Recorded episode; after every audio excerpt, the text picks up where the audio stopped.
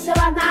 Vamos lá, Capricórnio! Esses são biscoitinhos da sorte para você que tem o signo solar em Capricórnio ou ascendente em Capricórnio. Vamos aos informes astrológicos dessa semana. A novidade é que não tem grandes novidades. Tá tudo mais ou menos na mesma. Tudo na mesma merda, entendeu? Ai, gente, eu não aguento mais, porque a gente ainda tá na temporada de Leão. Começou semana passada, já tô reclamando. Vênus ainda tá retrógrada em Leão, então a gente tá nessa vibe de buscar ter mais clareza sobre algumas coisas, ter um maior entendimento, fazer algumas mudanças nas relações, dinâmicas de relacionamento, vida amorosa pega bastante aqui, pessoas do seu passado, fazer aquele, aquele divórcio energético que você tá precisando, às vezes um divórcio jurídico também, né? Pode ser bom. Tentar entender aí como funciona a lei da atração para você, né? Você pode ir atrás de uma advogada, eu tenho uma para indicar, né? O que, que você tá atraindo para sua vida, né? os problemas que você atrai para sua vida, mas não vamos culpar você.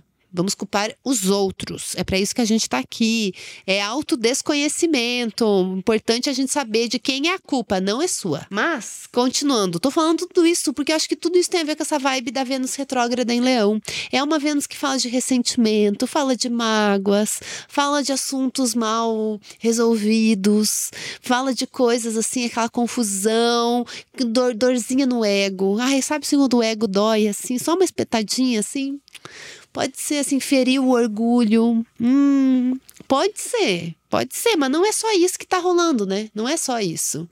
Tem outras coisas acontecendo que, que nessa semana, Sol em Leão faz uma quadratura com Júpiter que tá em touro. Também tem uma vibe de tipo assim, eu não quero mais saber disso, entendeu? Me libertar disso, porque agora eu estou amando de novo, não quero mais pensar em mágoas do passado, eu me, me reconciliei com a pessoa. Então vamos deixar o que é do passado no passado, né?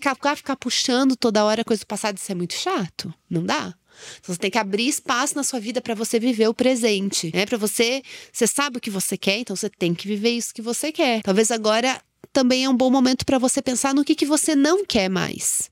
Em quem você não quer mais? De que jeito que você não quer mais? Um jeito aí, um hábito de relacionamento assim que você quer mudar, pode ser. Se liberar, entendeu? Abrir seu coração, ser bem safada também, que às vezes é, é o jeito, né? Às vezes a safadeza para curar, meu. Às vezes só a safadeza cura. Vai aí do seu contexto, de você entender o que, que faz sentido para você. Mas o importante é não fritar muito que tem coisas que você não vai resolver da noite pro dia. Então, às vezes, vem esses pensamentos assim, que ficam invadindo, não dê voz pra doideira. Não dê, entendeu? Blindada, blindada. A doideira vem, você, aqui não. E você vai lá e faz uma coisa que você gosta, entendeu? Se mima um pouquinho, vai se divertir, vai sair com seus amigos, vai beijar na boca, tá? Dá um jeito, é obrigatório. Tá aqui, trânsitos astrológicos, tem que ser piranha em 2023. Só isso, bem básico, quase nada, né?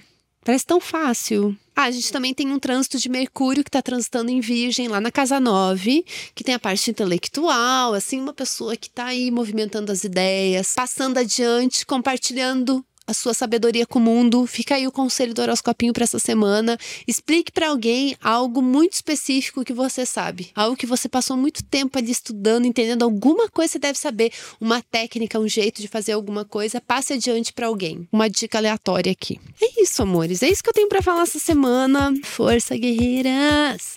E a gente se vê na semana que vem. Que essa seja uma ótima semana para vocês ou que não seja tão ruim. Aproveita que você tá aí, apoia o nosso horoscopinho que está sempre aqui espalhando mensagens de positividade, animando você. Apoie o Horoscopinho.